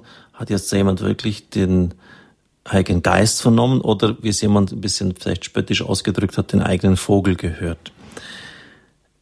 Herr Rottweiler, wie, ähm, wie ist denn dieses nicht so ganz leichte Zusammenspiel jetzt immer bei IWTN gewesen, wenn so ein charismatisch begabte Persönlichkeit da ist, mit ihren Inspirationen, auch mit ihrem Anspruch dann auch Gehör zu finden und auf der anderen Seite doch auch, ja, äh, dass man das ganze kritische Bewusstsein nicht einfach beiseite legt. Ich glaube, das ist wiederum sicherlich sehr schwer, hängt wiederum sehr stark wiederum von der von der jeweiligen Persönlichkeit an. Und äh, natürlich erlebt man das und da muss man auch ähm, die Unterscheidung der Geister pflegen, die wirklich sehr, sehr schwer ist, ähm, äh, weil es gibt ja sicherlich den einen oder anderen, der sagt, ich habe die und die Eingebung und äh, es muss jetzt, also wo der Heilige Geist permanent durch eine Person spricht und sie damit sozusagen eine gewisse Autorität ähm, äh, bekommt. Ich glaube, bei Mutter Angelika war es wiederum im Grunde das Zeugnis ihres ganzen Lebens, das dann den Mitarbeitern es auch einfacher gemacht hat, die sicherlich auch das ein oder andere Mal ähm, korrigierend eingegriffen haben und gesagt, so geht's vielleicht nicht und mhm. auch das äh, zum Teil mussten. Ähm, äh, trotzdem ähm, dieses Vertrauen darauf, dass ähm, wenn die jeweilige Person es nun wirklich ähm, gesehen hat. Also sei es dieser 24-stündige Sender, aber das war vielleicht ein ganz, guten, ganz gutes Beispiel, wo sie sagt, auf 24 Stunden erweitert. Sie hat es nicht, sie hätte es nicht gegen die Mitarbeiter gemacht, ja, das ist sondern sie hat es mit den Mitarbeitern gemacht. Sie hat sie hat sie mitgezogen. Also sie hätte nicht gesagt, äh, auf Gedeih und Verderb, wir tun das so, sondern mhm. sie hat sie mitgenommen. Ich glaube, das ist auch ein entscheidender äh, Punkt, ähm, mit sowas der Echtheit, einfach mhm. äh, mit sowas umzugehen, dass sie immer noch zuletzt sagt, zuletzt nicht mein Wille geschehe. Das ist das, das ist der entscheidende Punkt. Und da ist ähm, da sind die Grenzen oder die Versuchungen wahrscheinlich auch möglicherweise groß, gerade in solchen charismatischen Persönlichkeiten sicherlich auch da, die sie vielleicht selbst mehr spüren, als wie es jetzt vielleicht von außen ähm, geahnt haben, aber sicherlich der eine oder andere in seiner Umgebung ähm, sicherlich auch gespürt hat. Und ich finde, ähm, dass eben auch vielleicht nochmal zu dieser Biografie, die ja erschienen ist, gesagt, dass sie gesagt hat, ich möchte kein, äh, ähm, keine Beschönigung in dieser Biografie die mhm. der Raymond Arroyo geschrieben hat, sondern sie hat ihm dann in ihrem Humor gesagt, ich wünsche dir 40 Jahre Fegefeuer, wenn du irgendwas beschönigend darstellst. Also ähm, sie hatte nichts mit, für süßliche Heiligengeschichten über und sie wusste genau, sie hat Ecken und Kanten, ja, und mhm. eine besondere Schwierigkeit äh, mit mit Geduld, mit der Frage der Geduld. Und wenn sie dann einen Heiligen geschildert hat, der besonders tugendhaft die Geduld gelebt hat, hat sie dann den Satz hinzugefügt, mit dem habe ich leider nichts gemein.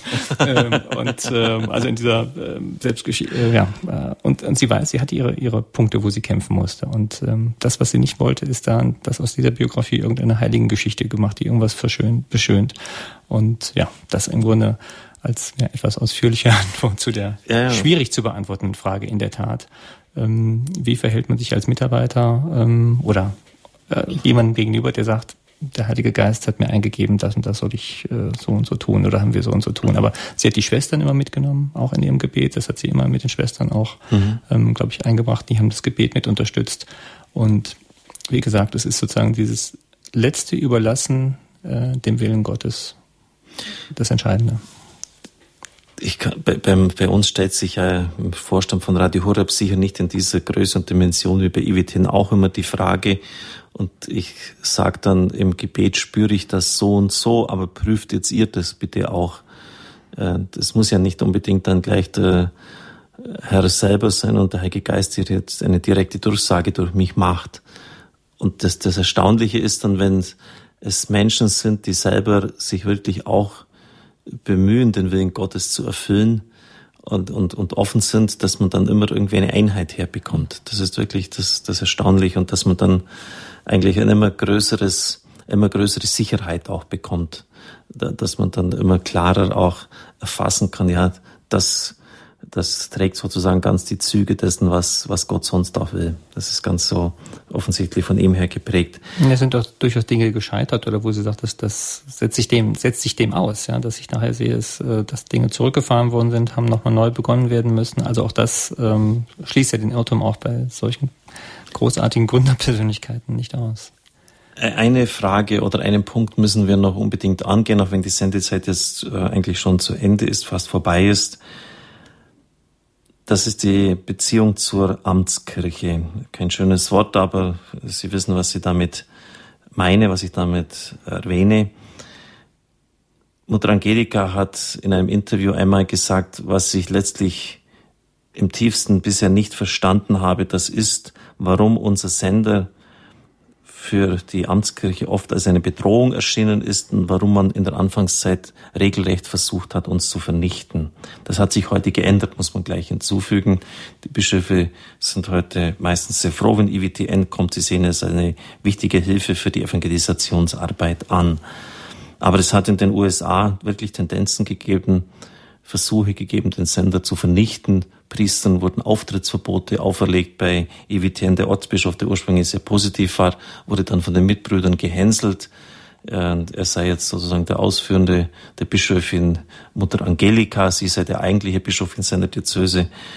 Das hat dann dazu geführt, dass er einfach rot gesehen hat und den Sender blockierte, äh, lächerliche Verhaltensweisen an den Tag legte.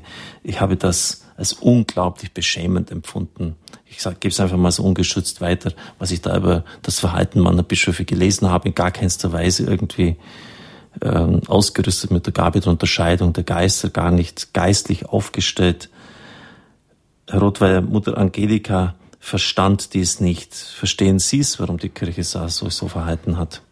Eigentlich verstehe ich es im Grunde auch nicht. Es gibt natürlich immer die, die Versuchung oder vielleicht die Tendenz des, äh, des einen oder anderen Bischofs zu sagen, ich lasse nur das zu, was ich auch selbst kontrollieren kann. Aber natürlich, äh, wir sind nicht erst seit dem Zweiten Vatikan, Zweiten Vatikanum, alle Laien, alle sind aufgefordert, im Grunde für die Evangelisierung zu mitzumachen. Und es muss nicht veranstaltet sein von der, dann nutze ich äh, auch diesen etwas mhm. äh, nicht besonders guten Begriff äh, von der Amtskirche, sondern es gilt da, wirklich, Sie haben das von den, von den, äh, das Beispiel sozusagen der Brutvermehrung gebracht, wirklich ähm, unsere Kräfte mit einzubringen, auch als Laien äh, oder privat äh, organisiert, um das Evangelium nach vorne zu bringen. Und da wünscht man sich natürlich wirklich dieses, einfach das Vertrauen, im Grunde die Unterstützung, das Vertrauen und im Grunde auch die ähm, Unterstützung bei der Verbreitung, dass einfach hingewiesen wird. Es gibt solche Medien und das ist ja das Entscheidende. Ähm, die Bischöfe müssen es nicht selbst betreiben, sie können so etwas betreiben, aber ich finde wichtig und das, ich denke, das ähm, tät allen Sender, also Radio Horeb und uns gut, wenn immer wieder darauf hingewiesen wird, dass durch solche, durch, durch Radio Horeb, durch EWTN auch Glaubensvermittlung stattfindet, Glaubenswissen stattfindet, das, wo viele im Grunde äh, sich nach sehnen und ähm, ich glaube, in vielen Vereinen, wenn in mehr Vereinen das bekannt würde und so vielen Vereinen wie möglich in Deutschland Radio Horeb bekannt würde, EWTN bekannt würde, überall die Programme auslegen, ich glaube, das wäre eine ganz, ganz große Unterstützung für die Evangelisierung. Und das ist fast so eine Unterstützung, wo ich die Bischöfe einfach ermuntern könnte, einfach zu sagen, wir geben mal am ähm, Sonntag oder am Festtag der sozialen Kommunikationsmittel einfach das mal ähm, als Empfehlung mit auf den Weg, dass mhm. möglichst viele Menschen eben Radio Horeb entdecken ähm, und auch EWTN oder andere christlich-katholische Sender, die wirklich für diese Missionierung beitragen. Die neuen Möglichkeiten der Ausstrahlung DRB Plus, um als Stichwort das zu benennen, geben uns ja diese Möglichkeit, äh, geben, eröffnen uns ja hier ein weites Feld. Sie haben heute meinen Vortrag gehört. Sie waren den Tag über zu Gast in Balderschwang über die neue Ausstrahlungsmöglichkeit und damit auch, dass viele Menschen Radio Horeb dann hören können, die bisher nicht dazu in der Lage waren. Wie haben Sie denn das Ganze jetzt empfunden, diesen Quantensprung bei uns? Also ich musste an die Schüssel von Mutter Angelika denken, die Michael Warsaw eben auch oder vorhin geschildert hat im Interview, was wir, was ja äh, eingespielt worden ist, äh, wo eben Mutter Angelika auch den Schritt gemacht hat, wo sie entschieden hat, Satellitenfernsehen ist wichtig, aber am Ende auch noch nicht genau wusste, wie wo soll es hingehen, wie sollen wir das denn schaffen? Und ich denke, du, die, das ähnliche Vertrauen, das, das nämliche Vertrauen habe ich einfach hier gesehen, als ich das ähm, gehört habe aus ihrem Munde, welche Ziele Radio Horeb hat und äh, kann ich einfach nur beglückwünschen, dass äh, dann ab dem 1. August, wenn ich es recht in Erinnerung ja, genau. habe, äh, Radio Horeb dann bundesweit zu empfangen sein wird mit Digitalradios. Ich glaube, die Entwicklung geht wirklich auch dahin mhm. äh, zum Digitalen und äh, wenn sozusagen wirklich an jedem Ende der Erde oder zumindest auch am Ende Deutschlands oder im deutschsprachigen Raum ähm, Radio Horeb zu empfangen sind, ist das ein großes Geschenk. Und ähm, ich habe ja auch die äh, Zuhörerzeugnisse äh, hören können. Mhm. Äh, und das zeigt eigentlich wirklich auf erschütternde Art und Weise, im positiven Sinn, erschütternde, bewegende Art und Weise, ähm, wie dankbar Menschen sind, äh, eben Radio Horeb zu hören, äh, diese Botschaft äh, zu haben, die Leben verändert, die Mut macht, und man kann nur wünschen, dass es wirklich äh, jeden erreicht. Und mit dem 1. August ist, glaube ich, ein großer Schritt getan. Und da wünsche ich sozusagen alles, alles Gute, äh, auch dem Sender Radio Horeb wirklich möglichst viele Menschen und Herzen zu erreichen. Noch mehr, als sie es derzeit schon tun. Danke, Herr Rothweiler. Danke auch für Ihren Besuch, für Ihre Ausführungen, dass Sie für unsere Fragen zur Verfügung standen. Ich würde mir auch wünschen für IWTN, da ich ja meine Sympathie jetzt auch immer wieder auch kundgetan habe für ihr Engagement, dass von dem hoffentlichen Schwung nach vorne, den wir uns dann natürlich erhoffen, auch IWTN etwas profitieren kann, dass wir gemeinsam sie im Fernsehbereich wie im Audiobereich ja dem Herrn in unserem Land ein bisschen die Wege bereiten dürfen.